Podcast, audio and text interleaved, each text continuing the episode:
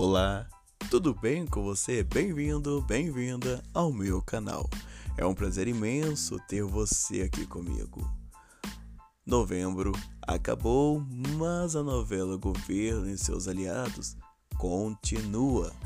E, infelizmente, podemos crer que 2019 é um ano que já pode ser dado como cancelado.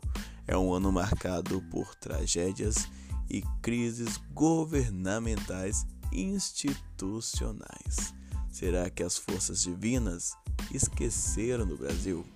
Enfim, vamos a uma sequência do que foi destaque no mês anterior. A trama sem fim é a do governo. O presidente da República e os filhos, pelo menos por quatro anos, está previsto para serem manchetes de grandes jornais no Brasil e no mundo. Finalmente saiu a tal mudança de partido do presidente. Acabou de nascer o Aliança pelo Brasil. O número do partido é 38, em alusão à arma de fogo partido composto pelo próprio Bolsonaro, os filhos e os aliados do governo as rixas com Luciano Bivar, presidente do PSL, partido com o qual o próprio Bolsonaro foi eleito presidente da República Federativa do Brasil. A pergunta que muitos andam se fazendo é: ele pode continuar com o mandato? A resposta é sim, ele pode. Ele pode até governar sim sem um partido. O que ele não pode é disputar novas eleições sem uma legenda partidária. Isso não vale só para o executivo, como também para o legislativo. O cargo é individual. Um exemplo é o deputado Alexandre Frota, eleito pelo PSL e hoje é deputado pelo PSDB. Como ainda há burocracias, o novo partido do presidente pode não concorrer a eleições em 2020. Ainda há trâmites para regulamentação no TSE, Tribunal Superior Eleitoral. Mudando o rumo da prosa, precisamos esclarecer fatos sobre o seguro DPVAT, conhecido também como seguro obrigatório. O presidente Jair Bolsonaro, por decreto presidencial, extinguiu o seguro na segunda semana de novembro. O que para muitos foi algo maravilhoso, para outros pode ser uma cartada final. Parece exagero, mas são menos 20 bilhões de reais para o SUS. Se já faltam medicamentos e recursos no SUS atualmente, tende a faltar ainda mais, sem contar as remunerações de profissionais da saúde também. As justificativas se prendem à teoria da corrupção, que tem que ser contida e a carga tributária ser amenizada para o brasileiro. Sendo assim, poderiam analisar o IPVA, imposto de renda e outros mais impostos, não é mesmo? Conter impostos e corrupção é o foco. Essa não colou. Se levarmos a sério esse raciocínio, já está mais do que na hora de fechar todos os partidos políticos. Na véspera do Dia da Consciência Negra, que é o dia 20 de novembro, o painel com uma pintura de homenagem da causa foi quebrado pelo deputado Coronel Tadeu. A imagem era uma charge retratando o genocídio negro no Brasil. Coronel Tadeu se incomodou e resolveu quebrar o monumento. Imagina se todos nós resolvêssemos destruir tudo o que nos desagrada. Será que o deputado pulou o artigo 5 da Constituição Federal? A oposição não deixou barato. Deputados do PSOL e do PT entraram com um pedido de decoro contra Tadeu. Para se defender, o deputado argumentou que a ação foi em nome de 600 mil membros de segurança pública. É complicado. Há muitos deputados se achando donos do mundo. Isso é muito triste, uma conduta parlamentar desse tipo no regime democrático. Pelo menos é o que diz a lei: regime democrático. Ainda falando de protesto e liberdade, o ex-presidente Luiz Inácio Lula da Silva ainda é um incômodo para Jair Messias Bolsonaro. Jair Bolsonaro afirma que possui ligação direta com a PL 650-2019, que mantém a ordem no país e contém atos terroristas. Segundo o presidente, o plano de lei tem a finalidade de conter no país o terrorismo e o vandalismo.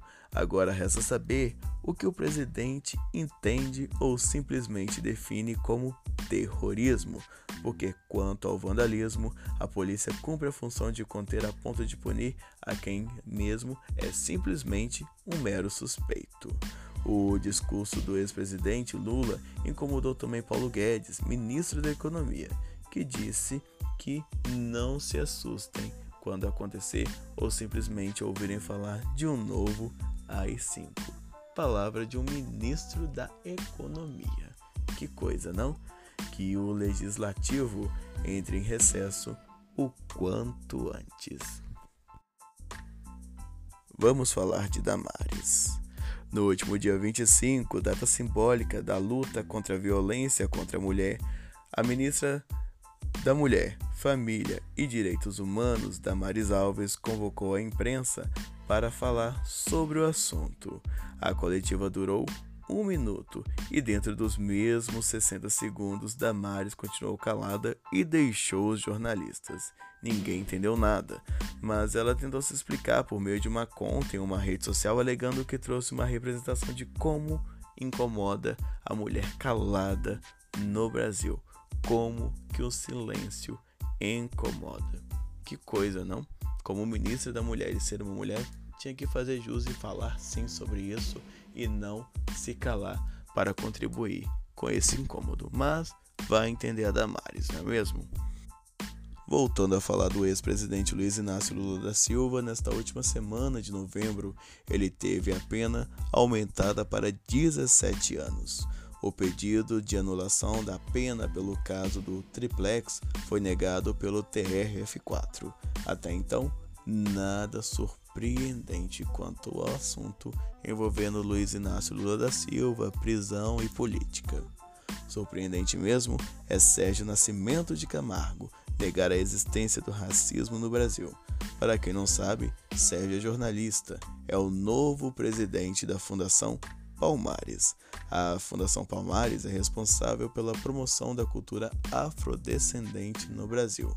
Para ele, que é negro, racismo no Brasil é vitimismo.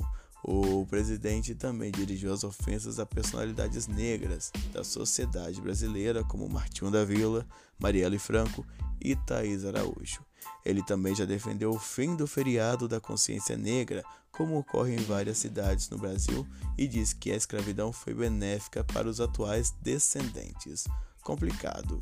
Ser negro de direita e não concordar com o movimento negro é respeitável incoerente é ir contra um fato histórico que ainda fere e ainda é um grande problema social: o racismo.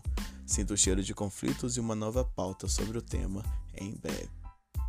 Para acrescentar a despedida eterna de entes queridos de 2019, o Brasil, a televisão brasileira e o mundo se despede de Augusto Liberato, o Gugu. Gugu apresentou várias atrações no entretenimento televisivo. Seu último trabalho na TV foi o programa Conta Comigo, exibido na Record TV.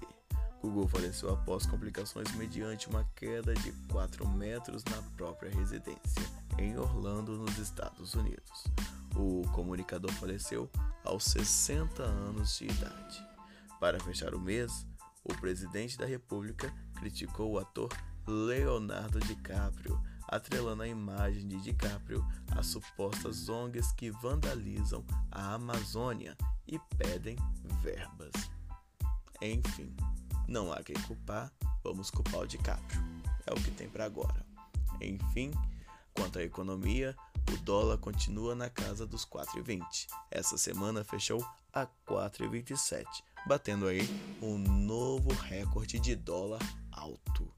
Eu sou Felipe Lacerda este episódio de podcast e muitos outros você encontra no felipelacerdaportfolio.weblay.com. Este episódio você pode ouvir também no podcast, no Google Podcast, no Anchor e em sua plataforma de áudio favorita. Obrigado pela sua atenção e até logo!